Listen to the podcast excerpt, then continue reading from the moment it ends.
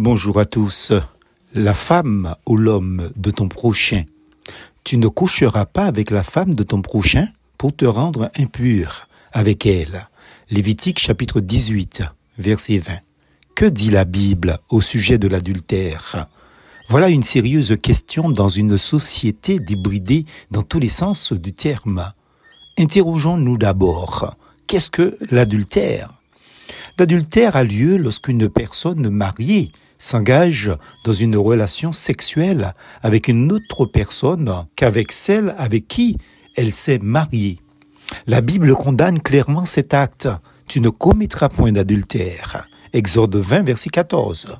Dans le mariage, on s'engage à être fidèle à son époux, à son épouse.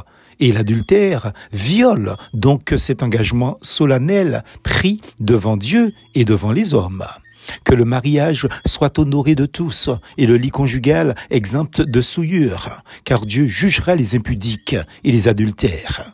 Hébreu chapitre 13, verset 4. Les choses sont claires. Dieu jugera les impudiques et les adultères. Pas plus que ça.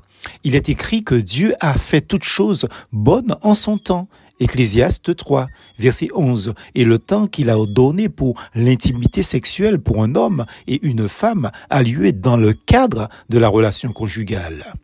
Avoir cette relation avant le mariage s'appelle l'impudicité. Et si c'est avec une autre personne après le mariage, cela s'appelle l'adultère.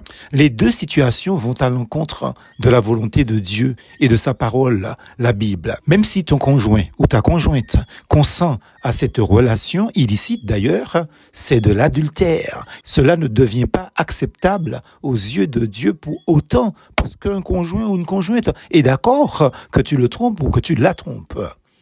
La devise est simple, fuis l'immoralité sexuelle.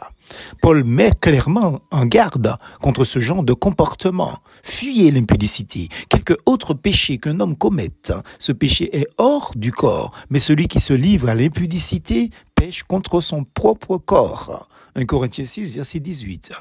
Recevoir un corps de la part de Dieu est un très grand privilège et nous pouvons utiliser ce corps pour honorer Dieu.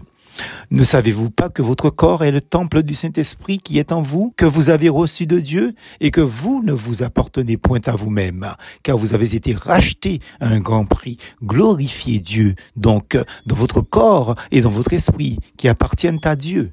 1 Corinthiens 6, versets 19 et 20. Les plaisirs passagers de l'adultère disparaissent vite, très vite, mais la douleur que l'on récolte persiste longtemps et parfois jusqu'à la mort. C'est une grande tribulation morale pour certains. Il n'y a pas de vrai bonheur durable pour un chrétien en dehors de la volonté de Dieu. Les plaisirs passagers de l'adultère disparaissent vite, mais la douleur que l'on récolte persiste très longtemps, je le redis. Bénis soient tous ceux qui choisissent, comme Jésus, de souffrir en ne cédant pas à la tentation pour faire la volonté de Dieu plutôt. Nous devenons ainsi une bénédiction et un exemple là où nous sommes. Et nous expérimentons ici sur terre, puis dans toute l'éternité, les joies toujours plus grandes qui résultent d'une vie fidèle à la parole de Dieu, à Dieu lui-même. Plus force en Jésus.